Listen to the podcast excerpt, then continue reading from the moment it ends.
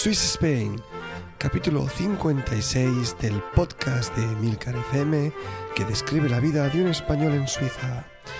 Yo soy un afónico Natán García y estamos en la segunda semana de marzo de 2018. Y Swiss Spain vuelve esta quincena de nuevo a estar patrocinado por centraldereservas.com tu portal español de reservas de alojamiento con más de 750.000 opciones en todo el mundo. Ay, como escucháis, esto no es ninguna personificación de una persona fónica, no, es mi voz real. Y tengo así, no he podido casi ni dar clases, perdón, porque la semana pasada, como ya bien sabréis, ahí en España ha pasado exactamente lo mismo, pues tuvimos una, una ola de frío siberiano que, pasó por encima de toda Europa y obviamente aquí en, en Suiza pues pasó exactamente lo mismo con temperaturas mínimas de hasta 12, 13, menos 13 grados en la zona donde yo estoy viviendo. Y bueno, pues un día saliendo a la calle con una bufanda no lo suficientemente gruesa, pues pasó lo que tenía que pasar. Cogí un, un resfriado mezclado con gripe, mezclado con no sé qué y acabado con esta voz con la que escucháis. Así que he pensado una cosa, perdón, ¿eh? que tenía que toser. Como no es de recibo que tengáis a un presentador con esta voz, voy a hacer algo de lo que quizás me vaya a arrepentir, pero es que no me queda ninguna otra ninguna otra opción. Así que vamos allá. Jonathan. ¿Eh? ¿Cómo? Sí, sí, tú, Jonathan. ¿Yo? Dime. Eh, es tu momento. Sé que haces tiempo que sé que hace tiempo que estás esperando la oportunidad para, para ser la estrella de este podcast y esta semana ha llegado. Pues ya era hora, ¿eh? Anda, ahí, ahí tienes el guion. Sí. ¿O qué, qué va? Hazlo sin guion, que tú siempre te chuleas mucho de que sabes mucho, mucho. ¿Yo? Así que venga, habla del tema tú solito.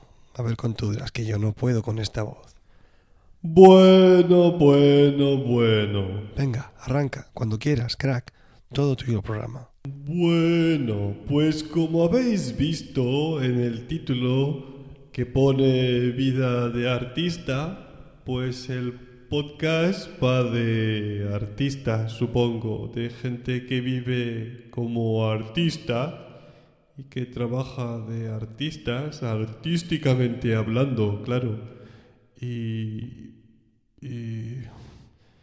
y, y, bueno, pues los artistas gente que duerme mucho, que trabaja poco y que encima quiere cobrar mucho dinero por no hacer casi nada. Sobre todo los, los pintores, que te pintan ahí cuatro dibujacos y te dicen esto cuesta un millón de dólares. Pero ¿qué es esto, hombre? O los músicos, unos vagos que solo trabajan los fines de semana por la noche y, que también quieren cobrar mucho.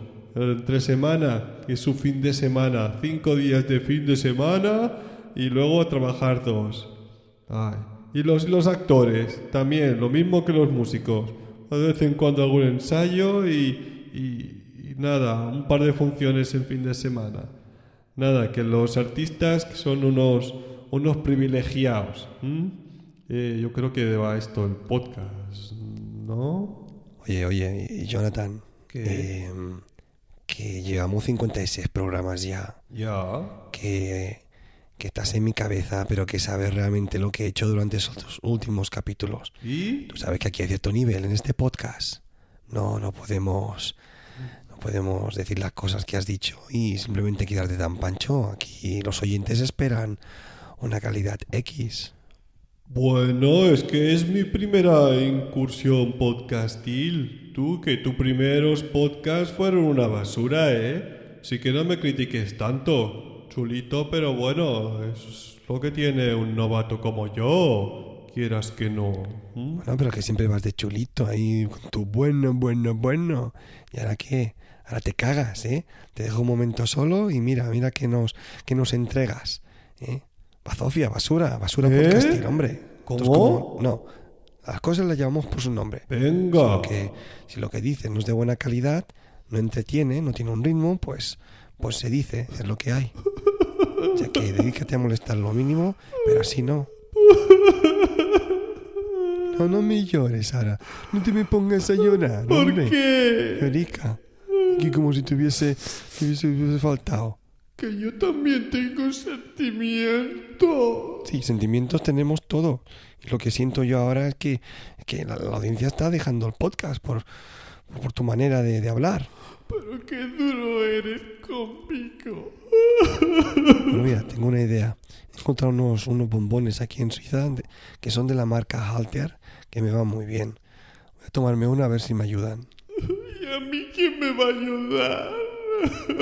A ver, aquí, venga. Para adentro. Mm, mucho mejor. Ya vuelvo a estar aquí otra vez con mi voz de siempre. Perdonad este, este inicio, pero bueno, quería darle la oportunidad al pobre Johnny, pero hay gente que vale y hay gente que no vale, las cosas como son. Pero vamos, no nos demoremos más, que llevemos mucho rato con esta tontería. ¿De qué va el podcast de hoy, Vida de Artista? Pues va de que os explico un poquito cómo es trabajar con un artista dentro de un sitio donde se exponen cosas de otros artistas. Porque, señores, yo, como sabéis, soy músico profesional y queréis llamarlo artista, me dedico a ello y también soy profesor en un, en un colegio, como ya sabéis.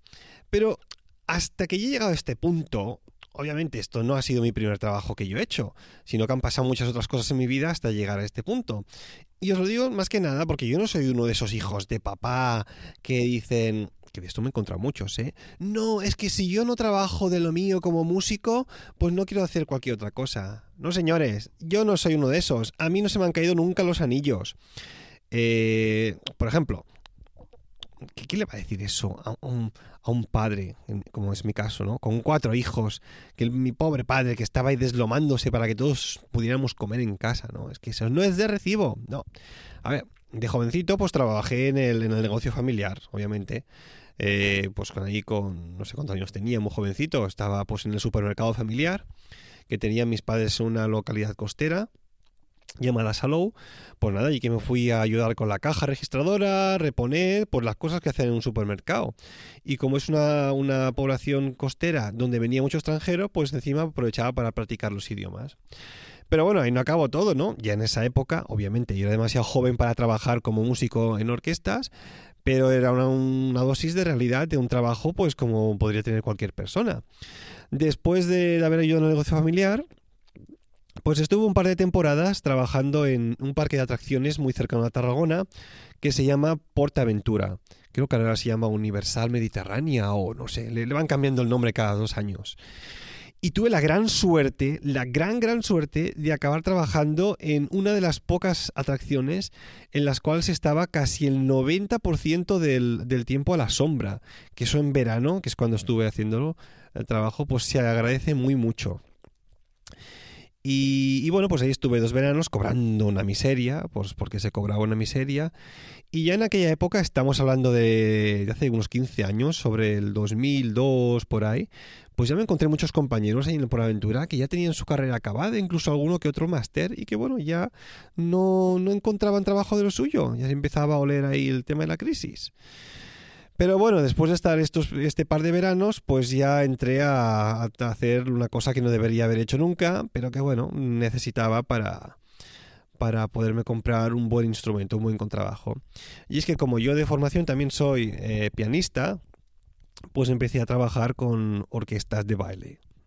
Sí, esas que van por los pueblos, tocando en las fiestas de los pueblos, que empiezan a tocar a las 12 de la noche, que acaban a las 4 o 5 de la madrugada, con toda la gente borracha en el público, incluso con algunos compañeros y jefes borrachos también en el escenario, y deseando que nadie te reconozca ahí en el escenario, porque es que si no te mueres de, te mueres de vergüenza. Es un tierra trágame, ¿no? Pero bueno, es, lo hice un par, no, un par no, tres, casi cuatro temporadas y bueno, me sirvió para ahorrar lo suficiente como para comprarme un, buen instrumento, que es el que aún tengo. Y bueno, de ahí ya, ya di salto a trabajar de lo mío, con orquestas profesionales de, de música clásica. Y durante unos 7, 8 años estuve trabajando lo mío. Pero no se me cayeron los, los anillos, ¿no? Yo, yo lo, lo, digo claramente, oye, no he estado no trabajado toda mi vida de, de, músico, pues porque no se ha dado la, la situación y porque, oye, con, siendo el mayor de cuatro hermanos, pues lo que no pueden hacer unos padres es decir, no, mira, hijo, los veranos no queremos que trabajes, pásatelos estudiando tu instrumento, pues porque no, oye, hay que traer dinero a casa y si uno quiere alguna serie de lujos, o caprichitos, pues se los tiene que poder permitir de su propio dinero, ¿no? En nuestra casa no había paga y pues era perfectamente entendible, oye, es lo que hay. ¿Por qué os explico todo esto? Pues porque en el momento en que me vine a Suiza, sabes que estuve durante año, año y medio compaginando algunos bolos aquí en, en, Suiza con orquestas amateurs, con los que aún seguía haciendo en España con las orquestas profesionales con las que te trabajaba. Pero claro, hubo un momento que esa situación se volvió insostenible. Viajar a España para hacer una semana de conciertos, pues me daba muy poco dinero para seguir viviendo en Suiza. Obviamente, sabes que aquí el, coste de la vida es muchísimo más caro. Así que bueno, hubo un momento cuando ya empecé la relación con mi mujer Lina, en aquel momento mi pareja, que hubo que tomar una decisión. Es decir, no podía seguir yéndome a España a trabajar porque es que económicamente no se sostenía. Así que tocó buscar un, un, trabajo aquí en Suiza. Y claro, yo sabía que los bolos que tenía con un par de orquestas con las que tocaba no eran suficientes para, para poder mantenerme.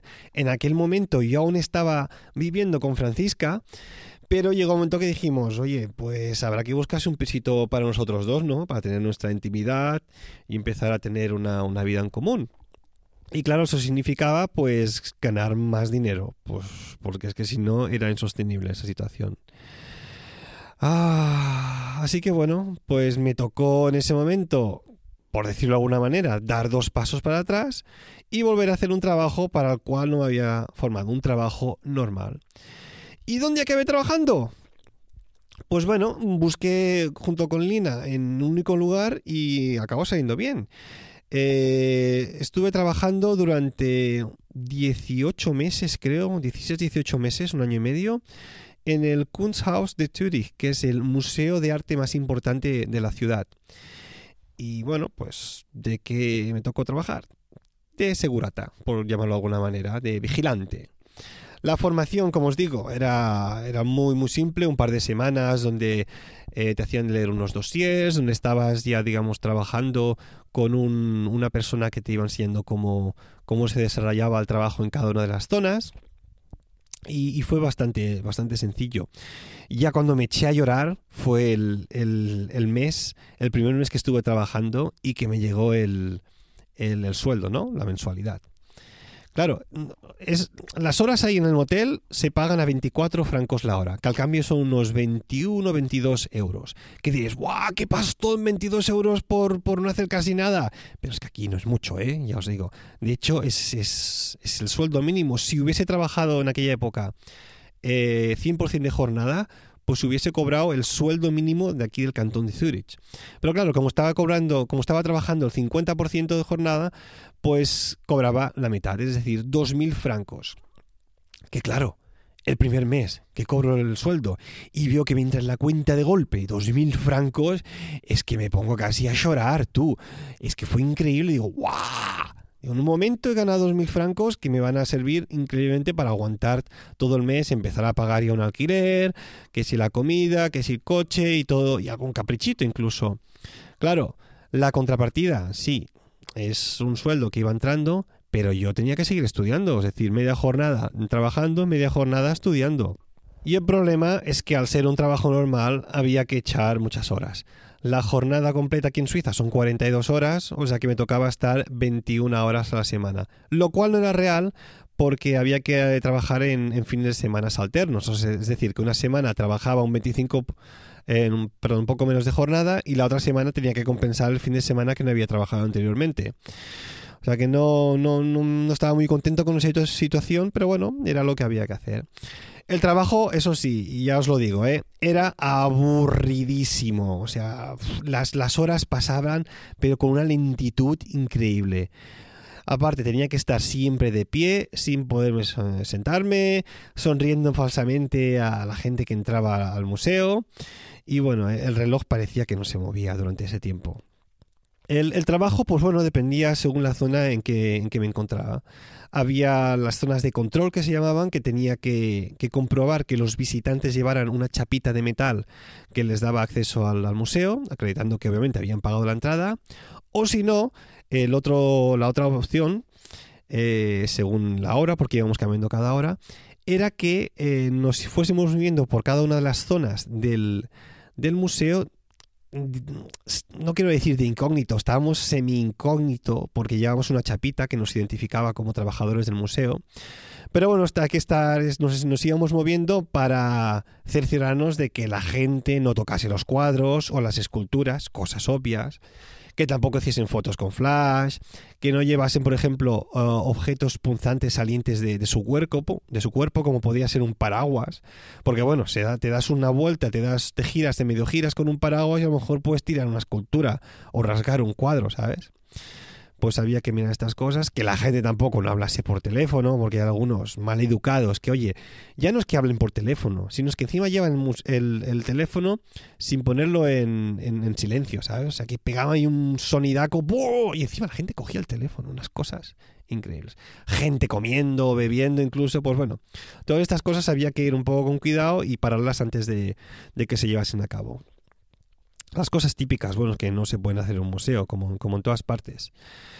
Lo que sí os digo, que los fines de semana, por ejemplo, que os he dicho que eran alternos, me tocaba trabajar todo el día y se me hacían eternos. Empezar a las 10 de la mañana y acabar ahí a las 5 a las 6 de la tarde, creo incluso, pues bueno, hacía que te quedases ese fin de semana, pues sin fin de semana, valga la redundancia, es decir, mm, es lo que tocaba. Eh, había que echar horas, había que ganar dinerito y bueno, si no puedes trabajar de lo tuyo porque no, no tienes lo suficientemente, los suficientes contactos o por lo que se fuera, pues había que volver a hacer un trabajo normal. Ningún problema, no se me caen los anillos, es lo que había. Os hablo un poco del Museo Este. Porque, como les decía al, principio, es el museo más importante de arte de, de Zurich y me atrevería a decir incluso de toda Suiza. Eh, Zurich, por cierto, está petado de museos. Es decir, hay un montón de museos por todas partes. Pero este del que os hablo, donde estuve trabajando, el Kunsthaus Zurich, que traduciéndolo sería la Casa del Arte de Zurich, es el más grande, como os decía, y obviamente también el que más presupuesto tiene. Os doy un dato contrastado con, con gente trabajadores del museo. Y es que en el, en el edificio se expone solo entre un 10 y un 15% de toda la colección que poseen. 10 o 15% en todo el museo. El resto está o bien en exposiciones itinerantes o cedidas a otros museos, o, y ojo al caso, eh, ojo al dato, perdón, el grueso del resto de la colección está, según me dijeron, escondida en búnkeres secretos en montañas de Suiza que obviamente la ubicación de las cual de, las obras es conocida por muy poca gente. Porque a saber en, esos búnkeres, en esos almacenes de obras, la de cosas que debe haber ahí. Claro, tienen tanta, una colección tan increíblemente amplia que las obras del museo están cambiando casi constantemente. Y bueno, al no tener tanto espacio, pues tienen que, que ponerlas en algún sitio, ¿no? Guardarlas. Mirad si tienen obras que hace de hecho eh, cuestión de unos tres años, creo que fueron tres años y medio, hubo una votación en el cantón de Zurich para decidir si la ciudad quería que se construyese otro edificio anexo al de este museo donde estuvo trabajando para que se siguiesen exponiendo más obras. Después de votar, salió que sí, y hace un par de años y medio que empezaron las obras, y nada, es un edificio que están construyendo al cruzar la calle, como aquel que dice, en 100 metros, ¡pum! Ya tienes el, el nuevo edificio eh, que albergará, pues bueno, otra gran parte de la colección que, tienen por ahí, pues escondida, a ver dónde. Em, de hecho, lo, lo, guay de, esto es que en los planos, por lo menos que nosotros vimos cuando yo estaba trabajando ahí, porque había unas maquetas de cómo sería el nuevo edificio, habrá un túnel que conectará ambos edificios para que no haya que salir a la calle y demás. Es decir, que, va a estar muy bien. Em, robar, robar en el museo. No os puedo hablar de esto. Ya sé que hay algunos que estás ahí pensando, oh, Natán, tú que estuviste trabajando en Segurata, ¿sabes, ¿sabes qué se podía hacer para mangar alguna obra, no? pues por contrato no me dejaron hablar de ello, obviamente. Yo firmé un contrato donde todos los conocimientos al respecto de lo que se me dijeron de la seguridad del, del museo me los tendría que llevar conmigo a la tumba.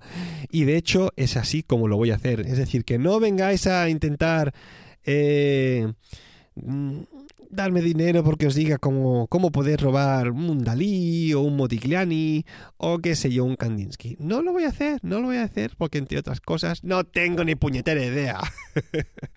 La información que nos daban estaba muy sesgada. Obviamente hay muchos sistemas de control para que estas cosas no pasen, pero no, no vayáis al museo con la idea de, de robar una obra. No, no porque es posible que no lo consigáis y es posible que encima os metan en la cárcel aquí en Suiza. Y pagar un abogado suizo no es barato, ¿eh? es decir, no os la juguéis, gente. Venga, para el Instagram del podcast os dejo un, una foto que he encontrado por internet, no la hice yo, no os voy a mentir, de mi obra favorita de todo, de todo el museo. Em, a ver, no, no, no, os voy a mentir. El museo, pues como os decía antes, Kandinsky, Dalí, hay una sección de maestros antiguos, eh, obviamente pintores y escultores eh, suizos, pero había una obra a mí que me encandilaba por encima del resto. Y es que en el piso más alto había una zona cuando yo estaba trabajando que era la de los pintores, eh, pintores suizos. Y hay una obra que me tenía encandilado. Una obra del pintor Giovanni Secantini. la obra se titula Hoch Alpe o Alpes altos, altos Alpes, y es un, mural enorme que está pintado... Eh, a ver, no soy, no soy ducho en, tema de pinturas, pero está pintado como, como con pequeñas líneas, ah, con, pincel obviamente, eh, que cuando tú te acercas parece que no tenga ningún sentido, pero cuando te alejas es, hace un efecto increíble. Os dejaré dos fotos, no solo el, cuadro entero, sino también un detalle para que veáis exactamente a esto de, lo que me estoy refiriendo. Eh, oh, obviamente, os recomiendo que paséis a, ver el museo, es uno de los, de los sitios a los que hay que ir sí o sí. Los precios, para que lo sepáis, están sobre los 23 francos para los adultos, unos 20 euros, es lo que hay. Si vais en grupos está un pelín más barato, vale, vale mucho la pena. Y bueno, si en el episodio pasado os estaba dando ideas de hoteles para pasar unos días en Suiza, pues en este os recomiendo uno de los museos que sí o sí hay que visitar si os venís por aquí. ¿eh? Es casi de, visita obligada si sois de, museos. Si sois más de ir por la calle, de, de patearos la ciudad, pues bueno, pues, pues es lo que hay. Y yo, por cierto, ¿qué voy a hacer estas Frühlingsferien, estas vacaciones de, primavera? Pues mira, he estado hablando con la gente de central de reservas.com, que como sabéis son los que nos patrocinan este episodio, y les he dicho, eh, no estoy seguro dónde, pero me gustaría ver esta, me gustaría ir esta vez o a Sevilla o a Cádiz. Y oye, voy a estar ahí por unos tres o cuatro días y me han enviado un par de ofertas inmejorables. En Sevilla estuve cuando, cuando estuve tocando con la joven orquesta de España y me encandiló tú. Eso de ir por la calle y comerte un pinchito aquí, una tapita con su cervecita, no me acuerdo cómo se llama el nombre, ¿eh? no, me, no, me, no me fustigues por el tema, pero es que me encantó recuerdo que cuando fui con la orquesta hicimos eso, uno, uno de los músicos de los compañeros era de Sevilla y se, se conocía los mejores bares, los mejores tascas y todo el sitio para ir directamente a donde nos interesaba. Y creo que pusimos 20 o 30 euros por, por cabeza y bueno, empezamos un mediodía a, a comer tapitas y a beber su, su, su cervecilla y acabamos pues a las 7, 8 de la tarde pues todo medio contentillos éramos mayores de edad ya todos, ¿eh? también es, es importante decirlo. Y bueno, hablando con mi mujer Lina, dije, oye, ¿por qué no vamos para, para Sevilla o Cádiz, ¿no? En la costa. Pues porque ahí en, a finales de abril, que es cuando son aquí las vacaciones de primavera, ya debe hacer buen tiempo y tenemos ganas, ganas, muchas, muchas, muchas ganas, ganazas de ver el sol, que llevamos aquí unas semanas que estamos asqueados de tanto, de tanto nubarrón y tanto gris. Así que bueno, para dos personas con el niño pequeñito, con el bebé, eh, a finales de, abril, para lo que sería San Jordi, así hago un regalito, pues un regalito y encima es para la feria de abril, ¿eh? Um, me sale redondo, redondo. Pues un, un apartamento Resitur, porque esta vez no vamos, no, no iríamos de hotel, sino de apartamentos, que está mucho mejor para ir con un niño pequeñito, obviamente. ¿Por qué nos hemos encontrado con Central de Reservas? Que por 165 euros podríamos estar cuatro días y tres noches, es decir, ideal. ¿Qué ha pasado? Que buscando la misma oferta en otros buscadores, no los voy a nombrar porque ya sabéis todos cuáles son, pues nos hemos encontrado que el precio es superior, obviamente, entre 15 y 20 euros más. Así que con Central de Reservas tenemos el precio más económico posible. Si no fuésemos ya para Cádiz, Cádiz, Cádiz, ay, no he estado nunca, ¿eh? no he estado nunca, pero tengo, tengo ganas también de ir para allí. Si no nos hospedamos ahí, seguramente cojamos un tren y vayamos aunque sea un día a, ver la, la ciudad. Pues nos hemos encontrado tres cuartos de lo mismo. Ahí hemos mirado un hotel, hotel de Francia y París, y por dos días más, eh, perdón, tres días y dos noches, pues nos hemos encontrado con desayuno que por 205 euros estaríamos ya eh, las necesidades cubiertas de alojamiento. ¿Qué ha pasado? Lo mismo buscando en otros buscadores, oye, se nos han subido los precios más de 75 euros e incluso 125 euros más caros. Es decir, que si no queréis perder el tiempo buscando, buscando, buscando, id a donde vais a tener el mejor precio sí o sí.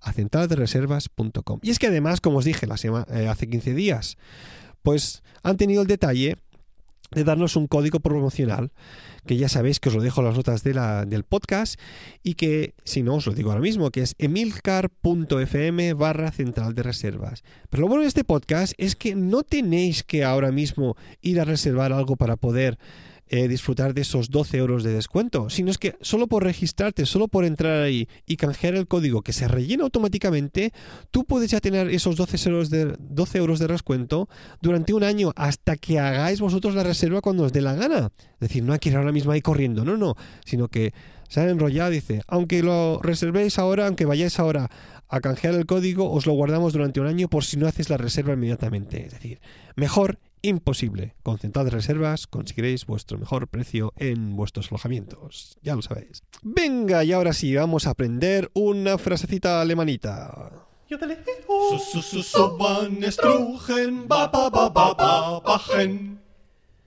Y tenemos hoy algo que parece filosófico, pero que no lo es en absoluto. La frase en cuestión dice: Alles hat ein Ende, nur die Wurst hat Zeit. Y esto, eh, traducido en español de España, sería algo así como, todo tiene un fin. Solo la salchicha tiene dos. A ver, ¿esto qué, a, qué viene exactamente? Mirad, de la misma manera que, por ejemplo, la cerveza, pues las salchichas son, se asocian casi inmediatamente con Alemania y los alemanes. Esto ya lo sabes, ¿no? No es una expresión explícitamente de Suiza. Eh, y bueno, pues por supuesto todo esto tenía que estar en, los dictados del idioma. Para explicar que todo pasa. Es así de simple. Por eso tampoco, tampoco os preocupéis mucho ni tengáis demasiado apego a las cosas, ya que al fin y al cabo no vale la pena. Y es que lo que hace a esta expresión tan especial es que el comienzo te hace esperar un fin profundo y filosófico, ¿no? Alles hat ein Ende. Todo tiene un fin porque solo se vive una vez. Podría ser el final, pero no. Para nuestra suerte, la segunda parte rompe totalmente esa expectativa diciendo algo obvio que encima involucra a la salchicha, ¿no? Esto burst. Así bueno, que aunque no o lo, creyeran los, los alemanes, también tiene un poco de sentido del humor, incluso con estas frases hechas. Ahí os lo dejo. Alles hat ein Ende, nur die Wurst hat zwei. Y ahora vamos con... Los mecenas de Swiss Spain. Hoy lo voy a hacer muy rápido. Tenemos al mecenas, la primer mecenas de Suiza que me ha enviado aquí algo de Suiza que estoy muy muy contento porque tenemos aquí a David C que me han llegado unos franquitos de ahí. Muchas gracias David C y quizás pronto me pondré en contacto contigo para un proyecto secreto. Y vamos con la única reseñita que, como sabéis, no la voy a leer, pero que la tengo que agradecer porque me ha hecho mucha ilusión. Muchas gracias a Fernandeza desde Argentina por esa reseña de 5 estrellas titulada Genio Datan. Muchas gracias. haría una personificación del acento argentina, pero no me lo voy a jugar. ¿Vale? Es lo que hay, es lo que tiene respetar a la gente de, de otros acentos y culturas. Que si no, me vuelven a echar la bronca después. Pues bueno, ahora ya sí, esto ha sido todo. Ya sabes que si quieres contactar conmigo lo podéis hacer a través de Twitter en arroba o a través del email hotmail.com Ya sabéis que si os apetece podéis dejarme una reseña en iTunes o comentarios en el blog de milcar.fm y no os olvidéis de visitar a nuestro patrocinador centraldereservas.com. Así que gracias por escucharme y hasta la próxima.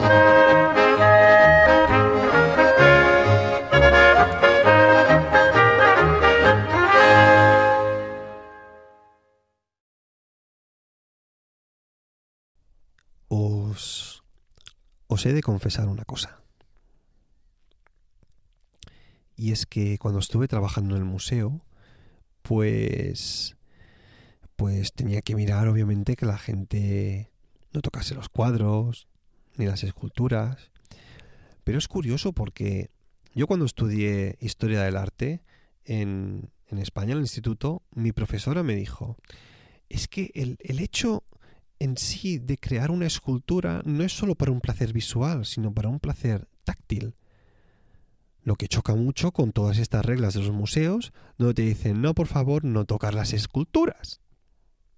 Cosa que entiendo, porque si todo Dios estuviese tocando las esculturas, pues se produciría un discaste en, el material, depende del material obviamente, que haría que acabase cambiando la forma que, tú, que, que, el creador, que el artista concibió en su, en su principio, ¿no? Eh, de, hecho, creo que hay por internet algunos ejemplos de, de obras de arte, de esculturas que, están en la calle, que por el roce de la gente, de pasarles la mano, pues han ido deformando su, su forma. Pero la confesión es que eh, alguna vez he tocado alguna escultura cuando trabajaba en el museo. Y, lo hice porque es que era una, escultura, digamos, como era una piedra redonda, una piedra lisa. Y oye, es que es un placer, ¿sabes? ¿Sabes esas, esas, esas piedras que a veces te las encuentras en la playa o, cuando vas por la montaña? Que son, tienen una, una, una forma tan perfecta, tan lisa, que te produce un, realmente un placer tocarlas. Pues oye, eso hay que disfrutarlo. Placer visual, táctil me atrevería a decir que olfactivo, incluso em, auditivo, si picas, digamos, la escultura con los nudillos, ¿no? Pero bueno, pero vosotros no lo hagáis, ¿eh? Si os dicen que no toquéis las esculturas, no las toquéis. Y si lo hacéis, cuando nos vean. Hasta la próxima.